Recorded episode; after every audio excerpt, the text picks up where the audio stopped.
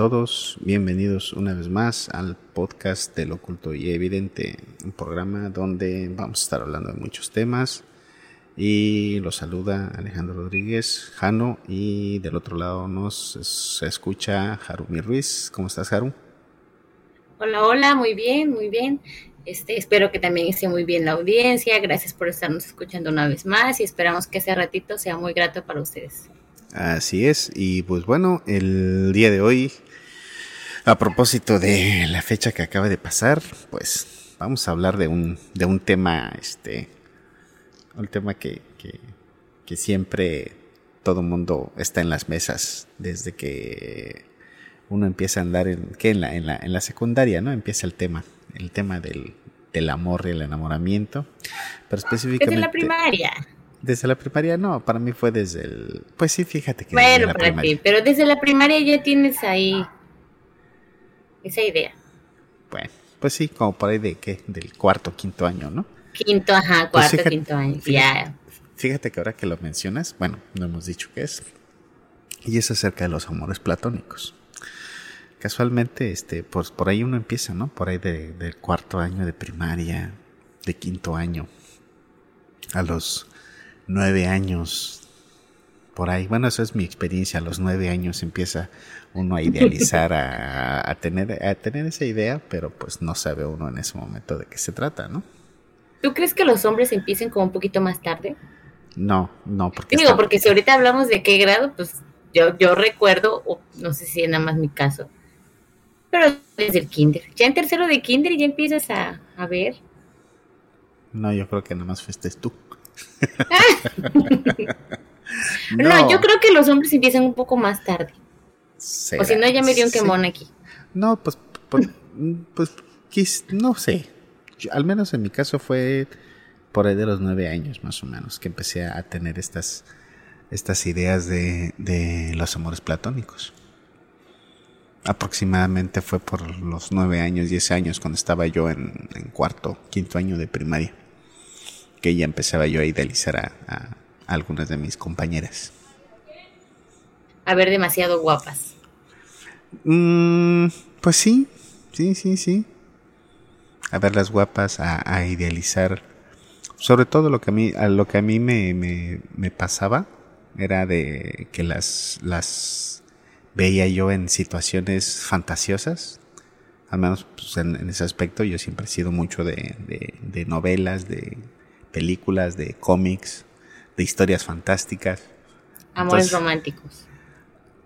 Aparte de todo eso, y, y, pues las veía yo en esas fantasías, ¿no? En esas, en esas historias eh, románticas inventadas por mí. O por, el, yo era el protagonista. La telenovela en tu cabeza. La telenovela en mi cabeza, la historia romántica en mi cabeza, y era, tenían rostro de, de las personas que eran este, mis compañeras en ese entonces, pues. Y ahí fue donde comencé. Pero bueno, a ver, vamos a ver aquí un poquito. ¿Qué es, qué es, qué es lo que se dice de los amores platónicos? Pues al menos cuando yo digo amores platónicos, lo primero que se me viene es la canción de Julieta Venegas.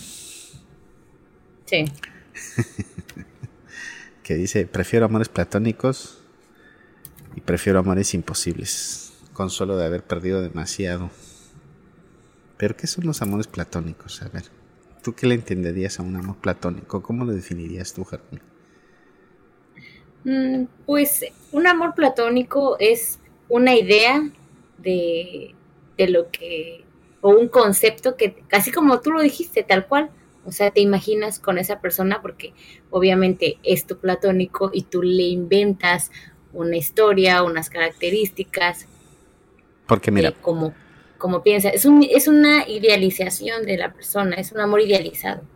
Sí, porque ¿de dónde sale el amor platónico? ¿Por qué se le llama amor platónico?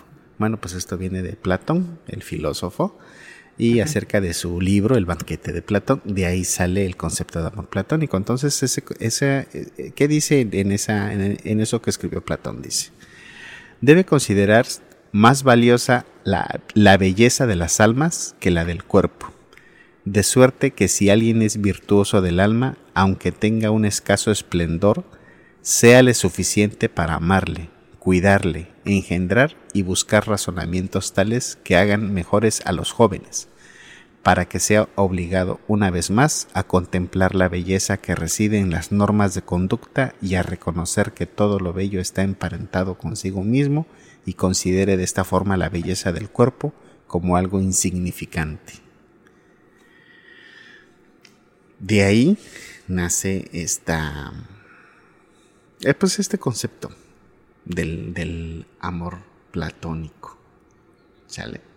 Que como tú estabas diciendo, pues oye, ahorita, ahorita lo que vendría siendo es lo que comúnmente llaman el crush, ¿no? El crush. ya más actualizado. Ya más actualizado, ya más masticado y obviamente quitándole esa pues ese concepto inicial que se tenía, ¿no? Porque pues el concepto inicial que muchos han, muchos han manejado, pues de ese amor platónico es que es ese amor, este, que es imposible, pero que es perfecto de cierta manera, ¿no? Sí, porque lo idealizas a como, a como te gusta, a como tú quieres este, que, se vea, que se sienta. Que se vea, que se sienta y, lo sometes a, más bien esa es tu medida de, la perfección, ¿no? Ese es tu, tu, estándar. Ese sería en un mundo perfecto tu, tu 10. Pero también de alguna manera no te... Pues por lo mismo que es perfecto, carece de todas las cosas feas y todas las cosas gachas que tiene el enamoramiento y el amor verdadero, el amor real, el amor que existe, ¿no? Porque pues ese amor perfecto que idealizamos pues no tiene ninguna de las cosas feas y es, es bonito, es todo el siempre va a ser bonito, pero pues de alguna manera sabemos que es imposible, ¿no? O sea, es fantasioso. Es fantasioso. que tú decías no, no nos quita el, no nos quita el sueño, ajá. Ajá. Que tú decías la canción de Julieta Venegas. yo escuché Amor Platónico y yo como que soy más... Me, yo me fui a la de los tigres de este ¿Del norte? ah, no, no, de los tucanes de Tijuana. No sé si es de los tigres del norte o los tucanes, pero hay una canción que se llama Amor Platónico y describe tal cual lo que es. Ajá, a ver qué dice esa canción, más o menos, qué es lo que te acuerdas. Que es algo, o sea, empieza diciendo que es algo inalcanzable. Porque, o sea, lo idealiza. Es de los tucanes de Tijuana. Ah, ándale, ya lo estoy también como que googleando acá. Bueno, pero, pero mira, ahorita que estoy leyendo la letra dice, eres algo inalcanzable, ya lo sé, pero no entiendo. Sigo necio por tenerte. La esperanza no la pierdo, siempre paso delirando, que en mis brazos yo te tengo. Bueno, pero aquí es como que un amor platónico que también entra dentro de los amores platónicos, pero de alguien que... Más grande, para empezar. Pero de algo que sí ves, pues, ¿me entiendes? Pues claro, porque pues ahí es un amor, hace cuenta que un amor platónico, un amor platónico como que ya adulto. Sí, pero de alguien que sí conoces, ¿me entiendes? En la vida real, de alguien con quien de alguna manera tienes ah. contacto. Ya pues es lo que tú decías con tus compañeritas, las conocías, tenían cara, tenían sí, pero, pero pues era otra cosa. Era, eran, bueno, yo siento que era otra cosa, pues. O sea, un amor puede, puede, se puede ver un amor platónico con alguien que conoces y seguir idealizándolo a pesar de que lo conoces y sabes las, los comportamientos, pero como es tu, tu platónico, pues tú pues inventas, obviamente, porque no sabes cómo es una relación ya con esa persona, ¿no? Pero pues tú lo tienes idealizado.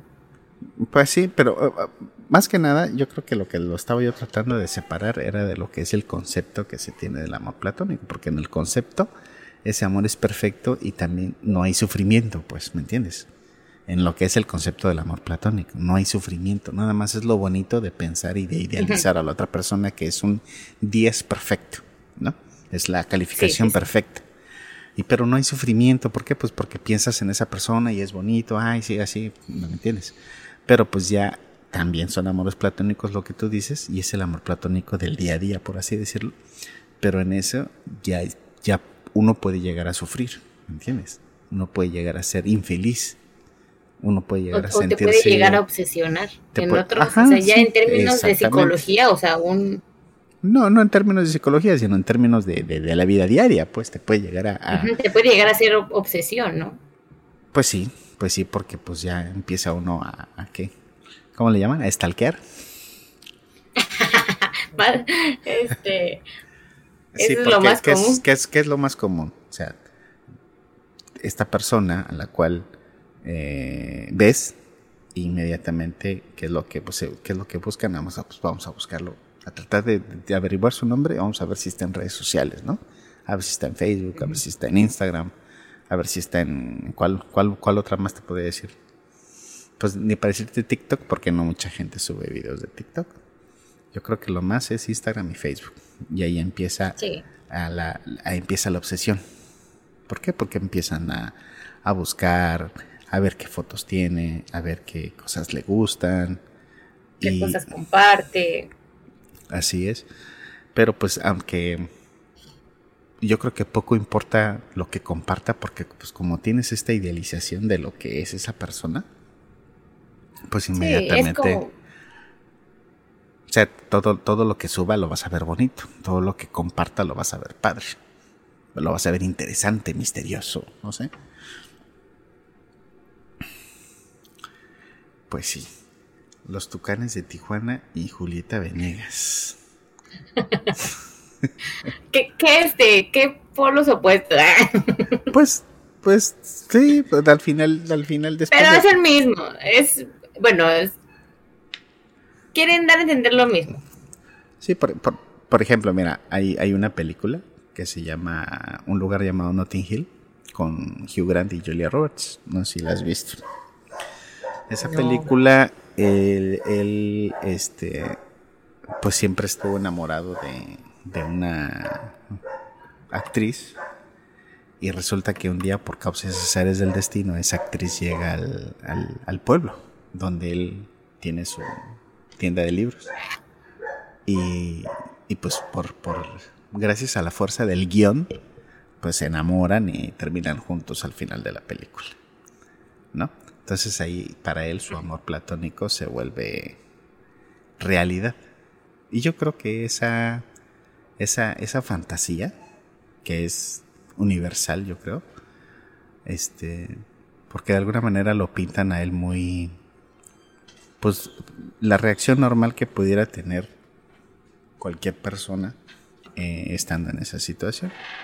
Y uno hace que te sientas identificado con sus emociones, con lo que él pasa, con esa batalla que él tiene todo el tiempo entre que si lo que está viviendo pues está aterrizado, si tiene los pies sobre la tierra o si se permite la libertad de echar a volar su mente, pues, ¿me entiendes? Y este, pues pasa por muchas peripecias, pero bueno, el chiste es que al final, ya te digo, gracias al, poder del guion y porque la película está muy bonita escrita, este, pues terminan juntos, ¿no? Es una película muy, muy bonita, muy agradable, es la preferida de muchas personas. Y este,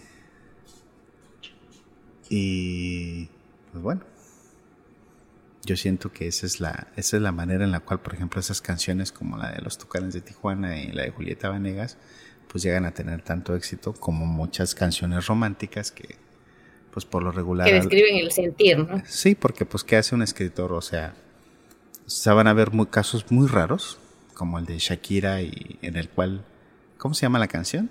que le dedicó a Piqué? Mm, no, no me acuerdo. Me gustó, pero no me acuerdo.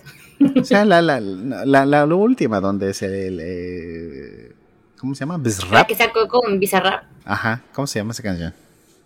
Mm, no la tengo la mano. La de las mujeres facturan, bueno. Sí, sí, sí, sí. O sea, bueno, salvo. Bueno, salvo esa canción, van a haber pocas canciones donde está totalmente enfocado hacia una persona, ¿me entiendes? Donde una canción tiene una dedicatoria específica. Por lo regular, una canción, pues el escritor, el, que hace la canción, pues se la dedica a alguien y trata de hacerla sin nombre y trata de eh, las cosas que, que pudieran este, identificar a una persona, las cosas más las características de esa persona trata de no ponerlas en la canción, trata de hacerla un poquito más general, un poquito más al aire, y es para que todos nos sintamos identificados, porque pues al final todos tenemos ese mismos, esos mismos sentimientos que pueden este, reflejarse en las canciones románticas, las canciones de amor. Y este y pues al final del día te podría decir que pues las canciones románticas están dedicadas pues a amores platónicos, por así decirlo, ¿no? Están dedicadas a un amor perfecto, a un amor platónico, a un amor bonito.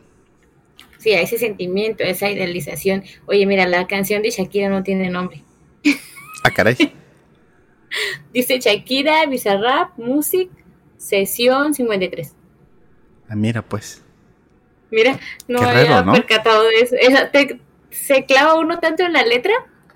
Fue tanta, fue tanta la noticia que no tenía nombre la canción, nada más era una sesión. creo que así se llaman las sesiones que hacen con él, ¿no? Es como una, es, ¿cómo le dicen? Es como una tiradera, o sea, es, es para hablar de tal cual, de un tema, pues, de un, por ejemplo, él, lo mismo hizo este en el de Calle 13, ¿no? Cuando grabó con Bizarrap. Pues, pues bueno, aquí realmente poco importa la canción de, de, Shakira, sino simplemente fue el pie de página para decir que, o sea, pocas canciones son dedicadas a una persona en específico, ¿no? Sí, sí. Y hasta con eso, en la canción nunca dice, esta canción va dedicada para ti, Piqué, ¿no? Simplemente es una canción, ¿no? Pues, todo el mundo sabe a quién va dedicada. Pero pues precisamente las canciones no tienen ese nombre, están dedicadas a un amor platónico para que y por eso uno se siente identificado con las canciones, por eso luego a veces uno elige pues la canción que te representa, ¿no? Esa es mi canción. es mi canción. Esa es mi canción. ¿No? Porque sí pues están este, eh, dedicadas a un amor platónico, algunas tristes, algunas alegres. De enamoramiento, tal cual. Otras de desamor, otras de, sí, porque pues este amor platónico que, del cual estamos hablando, ya no precisamente del término de Platón, sino ya, en fin, el término coloquial, el término general, pues estamos hablando de esos amores platónicos donde ya se sufre, donde se donde se el amor platónico adulto, porque cuando uno es niño pues ni sufre, pero el adulto que idealizas a alguien y, y al final pues ya como dices ya se termina sufriendo, ya ya no tiene pues mucho Sí, porque pues después de todo ese, ese amor que nosotros sentimos por la pareja, después de todo es un amor que está idealizado. ¿Por qué? Pues a raíz de todas nuestras experiencias, en todas nuestras este, sueños ideales y de qué es lo que queremos, ¿no?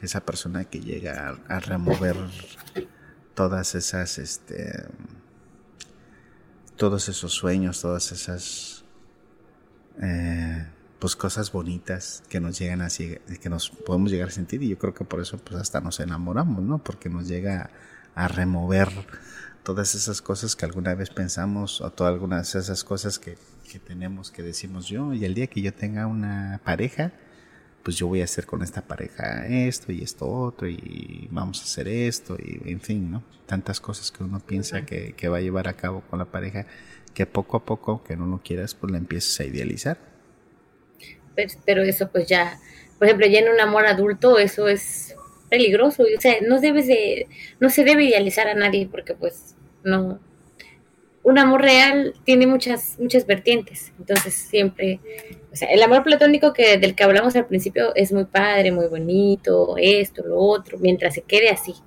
o sea, en tu platónico, pero cuando ya quieras hacer una, una relación, ya tienes que, no debes de idealizar, o de construir tú mismo tu amor idealizado.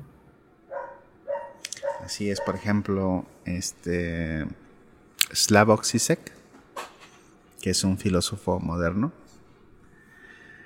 dice que, por ejemplo, tendemos a pensar que el estiércol, que la popó, desaparece de este mundo, pero en realidad no desaparece, se nada más cambia de lugar. ¿Sale? Es forma parte del planeta. Entonces, si nosotros queremos al mundo, pues también lo debemos de querer igual con, con, pues con todo y popó lo tenemos que querer, ¿sale? Y pues lo mismo pasa con las personas, que no nada más nos debemos de fijar en sus virtudes. ¿Sale? El amor eh, para Sisek dice que también debemos de alguna manera abrazar y querer la imperfección y aceptar a la persona con todos sus defectos. Y fíjate que eso me recuerda una vez en una película donde era un documental. Entonces a una, a una chica en la calle, una chica que pues, pues a veces desgraciadamente vamos creciendo y no aprendemos de que a veces no importa la apariencia, sino sino pues como pensamos, ¿no? ¿Qué es lo que realmente traemos en la cabeza? Es como, como todo, como el muro de Facebook, ¿no? Que dice, no te fijes en lo que posteo, sino simplemente lo hago para divertirme, ¿no? No debemos de sacar conclusiones acerca de las de lo que cada quien piensa por las apariencias. Entonces, esta persona en la calle le pregunta qué, qué piensa acerca del amor. Entonces esta, esta mujer, esta chica dice de que para amar realmente a una persona te tienes que enamorar de ella dos veces. Y la primera es cuando te enamoras pues de sus cosas bonitas, de su apariencia, de cómo viste, cómo huele, lo que hace, etcétera, etcétera. Sí, la etapa del enamoramiento, pues. la etapa de hasta el cerebro no, no te ayuda y de ahí viene la otra, el otro, la otra parte que es cuando ya conoces todos los defectos de esa persona y aún así te terminas, terminas amando, pues. El amor real. El amor real, pero bueno, todo eso también confiere con, con, con esto de, pues ese, esa promesa que uno hace, ¿no? Hacia esa otra persona, porque pues si todo el tiempo vamos a estar, pues nada más así como en el buffet, nada más llegar y decir, ay, pues nada más, o sea, sí quiero el amor, pero nada más quiero esto y esto sí y esto no, pues no. O sea, eso no se puede, eso no existe, no, no podemos elegir a, la pareja así como, como elegimos, este, si, si le echamos cilantro y cebolla no, o con esta salsa, no, o sea, nos va a llegar el platillo tal cual como viene, pues. Con todo. Con todo como viene, como lo preparó el chef. Así viene, así viene nuestra pareja, pues viene con, con todas las cosas bonitas, con todas las ilusiones, todos los sueños, pero pues también viene con todos los traumas y todos los rollos y todo el relajo y todo lo que vivió y todas las, heridas, todas las parejas anteriores y todo el rollo, ¿no? Entonces, pues, con suerte, nos va a tocar una persona con la cual vamos a emprender un viaje de aprendizaje, conocimiento y pues va a ser un viaje interesante. No te voy a decir que va a ser un viaje bonito, ¿no? Va a ser un viaje sí, sí, apasionante. Sí, sí, sí. O sea, o sea, que, que, que, que este de qué mejor manera que, que pues de que ese viaje las dos personas vayan conociéndose y tratando de compaginarse, ¿no? No, sí, porque, porque para hacer ese, ese viaje a los dos, a los dos les tiene que convenir estar, echarle ganas, estar los dos a la par, pues ni uno tiene que salir perdiendo. Así es. Y pues bueno, hace rato, este, hace rato estaba yo comentando y, y vuelvo a sacar eh, vuelvo a sacar esa frase de, de Nick Hornby en su novela de alta fidelidad. Dice Nick Hornby en esa novela, dice, la gente se preocupa de que los niños jueguen con pistolas o que los adolescentes vean videos violentos o cosas violentas, ¿no? En internet o no sé. Tenemos miedo de que esa cultura de violencia los va a envolver, ¿no? Va a envolver, esa violencia va a envolver a los jóvenes, a los niños, ¿no? Pero en realidad nadie se preocupa de que los niños y los jóvenes están escuchando y viendo toneladas y toneladas y miles y miles y miles de canciones acerca de corazones rotos, acerca de rechazo, acerca de dolor, acerca de miseria, en lo que es en términos del amor, pues, ¿sale? O acerca del amor perfecto, acerca de esto, o en el caso de, o sea, sí, sí, todo lo que dices más Así es. Que a veces te pintan que el amor es así y así. Ajá, así todo es. lo Bueno, bonito. O sea, dice, dice, por ejemplo, ¿qué vino primero, la música o, o la miseria? de eso es lo que nos habla. Escucho música que nos porque habla mejor soy miserable sus- o soy miserable porque en su novela. música. Y es precisamente a toda, Toda esta- esa música, todas esas novelas. toda esta propaganda de, amor que existe en, en- de amor platónico, que existe en las canciones, que existe en las películas, que existe en las novelas, en las series, en, en, fin, estamos bombardeados todo el tiempo acerca de todas estas cosas, en las cuales poco a poco nosotros empezamos a idealizar estas, estas ideas, pues. Sí, sí. No, y, también desde los tiempos, siempre, siempre todo lo de la, las películas, las series, las canciones, o sea, nos han llevado como ideas que a veces un poco erróneas, un poco ya como que disforzadas, no sé. En el caso de las mujeres a veces nos dicen que encuentras al príncipe azul y vives feliz para siempre, pero tiene que estar el príncipe azul. Entonces desde ahí empiezas a, o, o ya cuando eres más grande te cuestionas muchas cosas, pero es todo lo que venimos consumiendo desde, desde chiquitas. Pero eso también, afortunadamente, ha cambiado bastante, ha cambiado Sí. mucho. No es tanto como, como, como uno quisiera, pero se ha estado tratando de balancear un poco las sí, cosas. ya y ya, ya no es tan... Algunas decisiones que antes pudieran ser este, escandalosas, ahorita ya no lo son tanto. ¿Sale? Y en este caso es de que, por ejemplo, las mujeres ya puedan tomar la iniciativa de muchas cosas. ¿Sale? Porque pues antes prácticamente estaban a lo que, a lo que les cayera, ¿no? Porque pues eso le dictaba la, la sociedad, eso dictaba las costumbres, de que prácticamente lo que te tocara, pues con eso te ibas a quedar, ¿no? Y pues afortunadamente ahorita ya, ya no pasa eso. Ya es este. Ya pueden tomar la iniciativa y la. la. la. la delantera, como dije hace rato, para poder elegir y para poder ellas emprender y para poder ellas experimentar. Y pues eso hace de que todo sea más orgánico, ¿no? Ya sea un crecimiento porque más ya, orgánico. ya podemos decir sí, no, sin miedo a que, por qué sí, por qué no, simplemente es no, y ya. Y dejar las cosas claras, ¿no? Porque a veces se tenía la idea de que es que uno dice que no para hacerse la interesante y no. Ahorita no es no y sí es sí. Sí, fíjate, porque, por ejemplo, esa idea que tú dices durante mucho tiempo fue una idea que a mí me confundió, ¿sale? Porque constantemente en la te decían esta, esta idea, ¿no? Es que las mujeres cuando dicen sí, en realidad quieren decir que no. Y cuando dicen este no, en realidad te quieren decir que sí, y bueno, ¿no?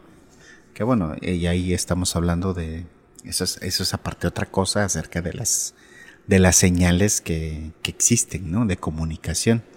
Pero bueno, eso, es, De la- sí, sí, sí. eso es otro rollo De completamente. cómo ¿no? se nos relacionamos a veces. Sí, acerca de las directas y las indirectas, pero bueno, eso es, Es otro tema. ese es otro tema todavía mucho más complejo y que es más relativo y sujeto a la experiencia de cada uno.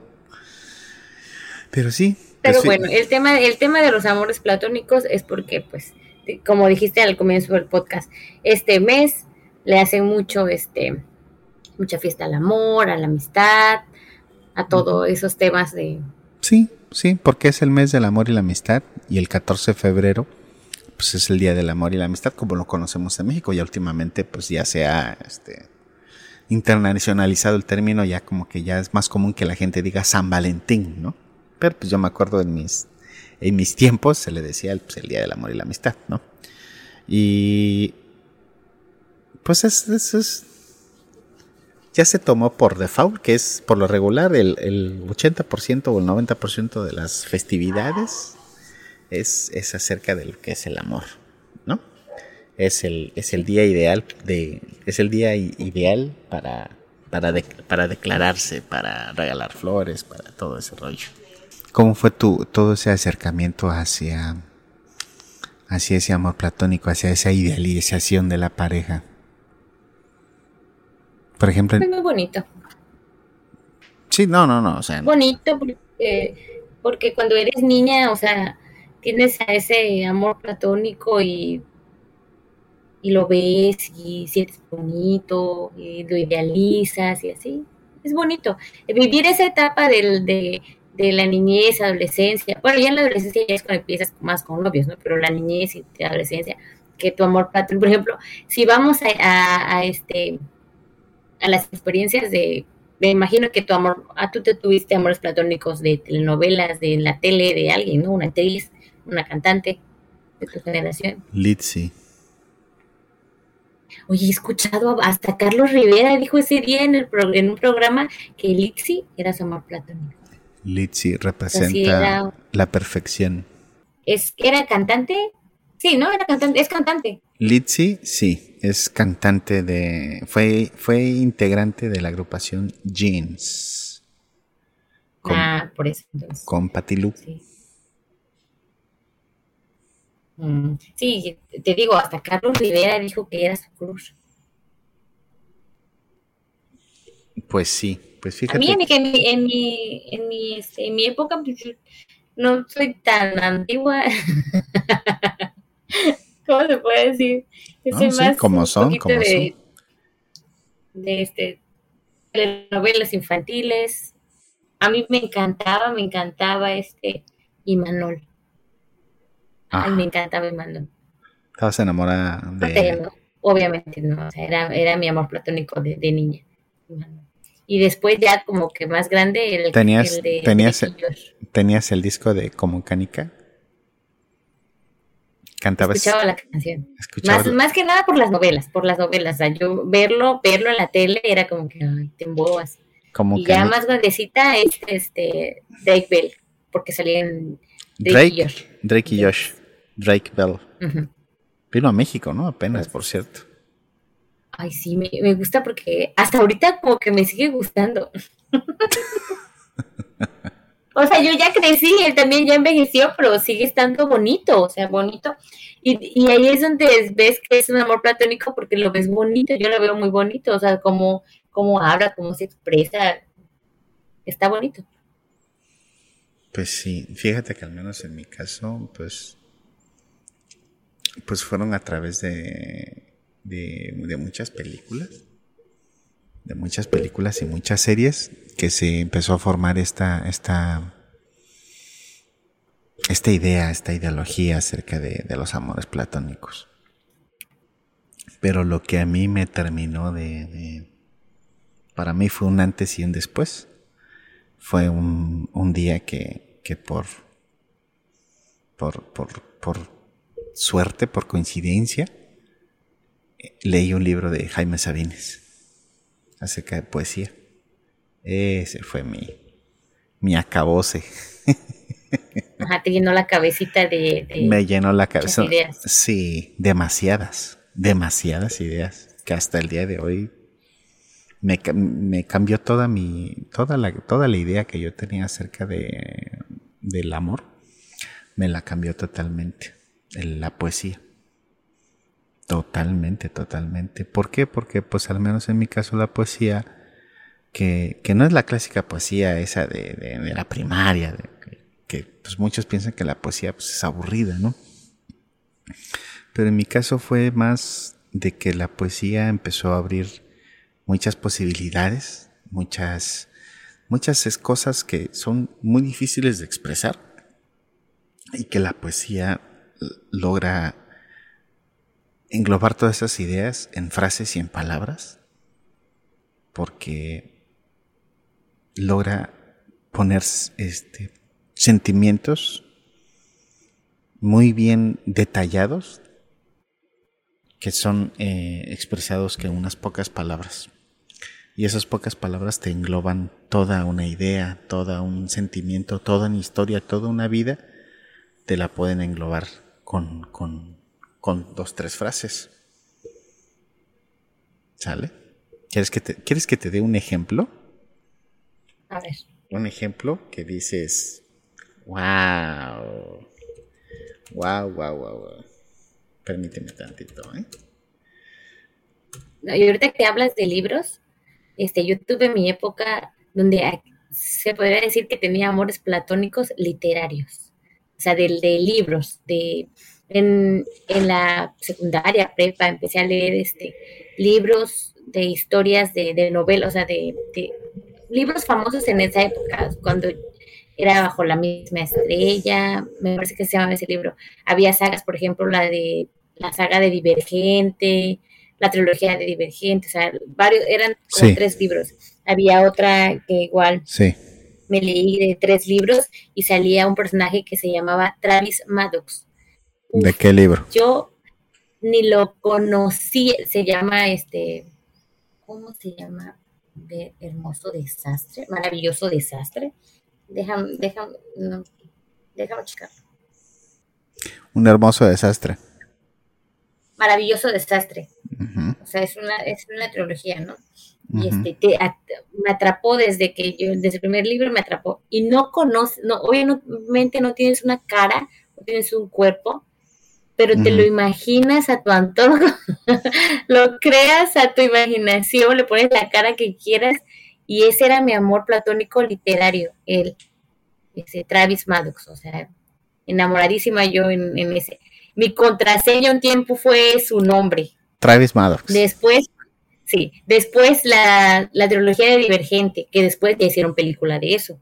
Este, cuatro, Tobías se llamaba la película, pero le decían, o sea, su sobrenombre era cuatro en la, en la misma película, en el mismo libro. cuatro. Me obsesioné. No, en serio, sí, sí, ya, sí le decían cuatro. Sí, sí. Tienes que ver la película. Claro que la vi, vi las dos primeras. Bueno, la verdad, el libro es mucho mejor. Me hubiese gustado que hubiera quedado en el libro. La pues sí, pero cambiaron muchas cosas. Desgraciadamente la película no iba a sufrir ese mismo destino porque tenían que competir con la horrorosa campaña de marketing. Estoy hablando, ojo, eh, de la campaña de marketing, no estoy hablando de la película ni de la novela. Yo me reservo mis, mis, mis opiniones acerca de la película y de la novela de la saga de Crepúsculo. Yo únicamente me estoy refiriendo a la campaña de marketing. Oye, también, también tenía mi amor platónico ahí la terrible decisión de poner a un personaje generado por computadora para representar a la hija de ellos fue una pésima decisión. Sí, la verdad, sí, como que traumaba la carita de la niña. Fue una decisión muy horriblemente tomada de los productores.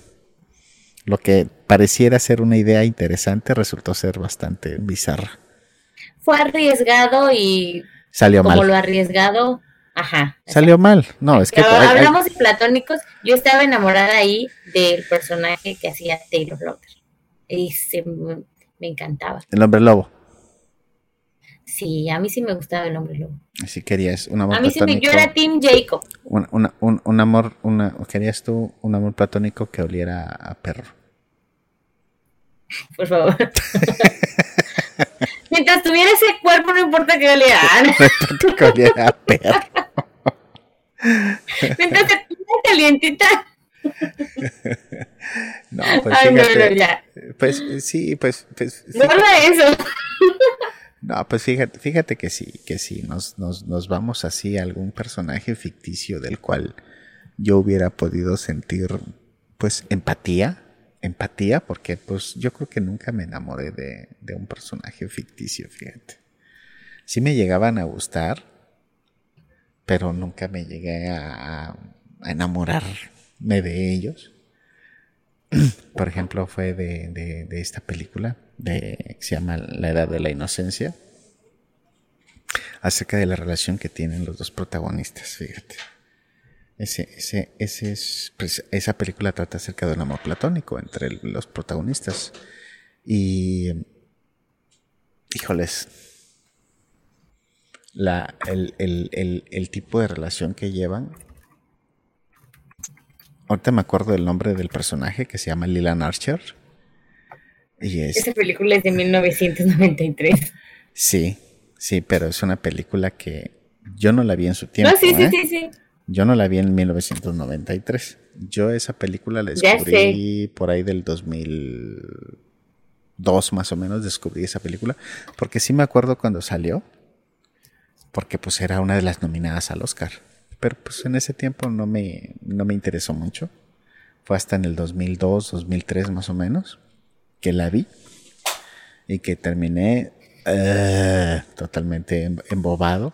Y es una de las películas de las cuales este, este, yo te puedo decir que yo quedé totalmente este, hipnotizado, envuelto por la trama, totalmente este ya mira, ya, ya estoy checando, es, es Newland Archer y la condesa Ellen, interpretados por Michelle Pfeiffer y Daniel Day Lewis.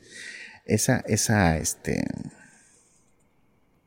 ese idilio que tienen los dos personajes acerca de lo que es el amor platónico, porque él quisiera estar con ella y ella quisiera estar con él, pero por las em, reglas impuestas por la sociedad no pueden estar juntos, porque él es el prometido de la prima de ella. Y ella es recientemente divorciada y como recientemente divorciada no se puede este no está recientemente divorciada está recientemente separada entonces como se acaba de separar no la pueden ver con alguien porque eso implicaría de que es una libertina, es una libertina, ¿sale? Pero ella está perdidamente enamorada de él y él está perdidamente enamorada de ella, pero sí. los dos sienten ese, ese, amor. Rebasa más del amor platónico, ella es un enamoramiento que los tiene entrampados en sus mismos sentimientos, en lo que se, en lo que sienten entre sí, pero, la química que pueden llegar a tener. Pero después de todo es un amor platónico porque los dos idealizan, porque en realidad nunca están juntos. Nunca logran estar juntos. No llegan a estar juntos. Nunca, nunca. Nunca. La película es una película donde ellos nunca llegan a estar juntos. ¿Sale? Pero este, ese amor perfecto que ellos sienten el uno por el otro, los hace a ellos de que sienten de que es tan fuerte ese amor que sienten el uno por el otro, de que aunque no estén juntos, pero el solo conocer a esa persona y saber que esa otra persona existe es suficiente para ellos para seguir adelante. ¿Sale? Ah, pues sí te dije, te, voy a dar un ejemplo de poesía para que veas lo fuerte que es la poesía. ¿Sale? Y no es mucho, ¿eh? no está largo. Escuchamos. Ahí te va. Esta, esta poesía es de D.H. Lawrence y dice así. Nunca vi un animal salvaje sentir lástima de sí mismo hasta el más pequeño pájaro caerá muerto de una rama sin haber sentido jamás lástima de sí mismo. Y este poema se llama Autocompasión. ¿Sale? Son nada más tres líneas de poesía, pero son poderosísimas. A mí me, me dio un flashback. o sea, ese, está muy, muy bonita, muy potente. Muy está, está muy potente. Y eso es precisamente el ejemplo que yo te doy. O sea, porque pues uno tiene la, la, idea de lo que es la poesía. Pero en realidad, a veces esa, esa, esa idea no, no concuerda con lo que ya es todo el mundo de la poesía. Y fue lo que a mí me pasó. Al momento de empezar a leer poesía, híjoles, yo me sentí, eh, me encontré un nuevo mundo, pues, ¿sale? Y, ese, y, ese, y eso de haber leído tanta poesía a la edad que descubrí la poesía, que fue a los 19 años, no, hombre, pues me, echó a perder. me echó, me echó Sí, me echó a perder, me echó a perder mucho porque si de por sí las canciones románticas y de por sí las películas te idealizan, te meten ideas, te dicen de cómo debe de ser el amor, cómo tiene que ser y todas las posibilidades que según te muestra. No, hombre, con la poesía, la poesía es de cuenta que es echarle gasolina a esa, esa fogata y ¡pum! Vale, se vuelve aún más poderoso. Sí. A mí lo que me pasó, te digo, fue que, que no, a mí no me cambió mi forma de pensar del amor porque yo creo que he sido muy, no, muy consciente de, todas las, las, este, las vertientes que tienen las relaciones desde muy pequeña. Entonces, lo que me gustaba a mí en, el, este, en los libros era meterme en ese mundo, imaginarme, como te digo, a la persona, ese Travis Maddox, yo me lo imaginaba como el hombre perfecto que yo podía diseñar, ¿no? Porque ya el que, el otro que me gustaba, que el de Divergente, ya después le pusieron una cara, y sí me gustó el actor que eligieron, pero pues para mí Travis Maddox, hasta ahorita yo me lo imagino como el amor platónico que yo me diseñé y que amaba por siempre. pero pues sí, sí no me afectó en eso no te afectó, no te afectó en tu realidad. Pues sí, desde, pues ahora sí que, pues a veces ese tipo de experiencias que nos moldean, nos precisamente nos llegan en el momento en el cual uno elegimos, sino que pues simplemente precisamente por eso son experiencias que llegan a ser diferentes para cada tipo de, de persona de acuerdo pues pues a la el ambiente en el que te toca las personas que tienes a tu alrededor y pues la suerte, ¿no? Lo que en ese momento toca, toca, tu, toca tu vida, tu destino que, que esté desarrollándose. Y pues son las experiencias que van a moldear tus, tu percepción acerca de las cosas y pues en definitiva tu percepción acerca de lo que es el amor y el amor platónico. Y las, las relaciones. O sea que lo ideal es que esa idea del amor platónico no esté tan elevada ni tan fumada, pues para que concuerde con lo que es pues ese choque con el amor real, porque ese choque que existe entre lo que tú quieres que sea y lo que en realidad es, y como dice en la película de La princesa del sapo, lo que, lo que una cosa es lo que quieres y otra cosa es lo que necesitas, ¿no? Porque pues igual puedes estar muy muy volado en tus pensamientos de lo que quieres acerca del amor, pero pues en realidad necesitas otra cosa, pues. Eso sí. Pues bueno. Pues hasta aquí estuvo bueno con todo. Estuvo muy bonito el tema del amor y todo. Estuvo muy bonito con todos estos disparates que dijimos aquí de por allá. Las ventaneas que ya nos dimos. Las ventaneas que ya nos dimos, así sí, tratamos en lo posible de contenernos. Pero bueno, ya haremos, ya haremos otro podcast donde anónimamente y cambiaremos las voces y ya podemos dar rienda suelta a nuestro yo y a nuestro super yo.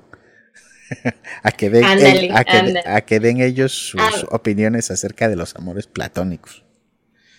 Y a que esté ahí el este tratando de anivelar las cosas. Así es, ya para ese episodio invitamos a Travis Baker y a Litzy. No se llama Travis, es Travis Maddox. Ah, bueno, Travis, Travis Maddox. Travis Baker, no sé de dónde salió, se me cruzaron los cables. Está bueno. Bueno, pues estuvo rico Harumi. Entonces, pues muchas gracias. Gracias por escucharnos. No sé si hay algo más que quisieras agregar. No, nada más, todo muy bien, todo muy grato, esperemos que les haya o que se le hayan este, pasado bien escuchándonos aquí hablar del tema, ya saben, aquí hablamos de todo y nada a la vez, temas. Sí, así es, aquí estamos, nada más estamos hablando, aquí no estamos dando lecciones de vida ni nada. Bueno, pues muchas gracias por escucharnos. Eh, ya saben, estamos en las redes sociales, tenemos más contenido, esperemos seguir teniendo más contenido que les pueda gustar y pues, aceptamos sugerencias, aceptamos este todo lo que nos quieran escribir. Sí, nos gusta mucho que nos el contenido que, subimos a las redes sociales, este, que nos comente, que nos digan por ahí, que nos manden un mensaje, que nos digan, no sé, algún tema que quieran que, que se desarrolle, que quieran saber opiniones aceptamos, aceptamos sugerencias. Son todos bienvenidos, tanto con los mensajes de cariño como los haters son bienvenidos. Bueno, pues muchas gracias por escucharnos y nos estamos escuchando en la próxima. Bye bye.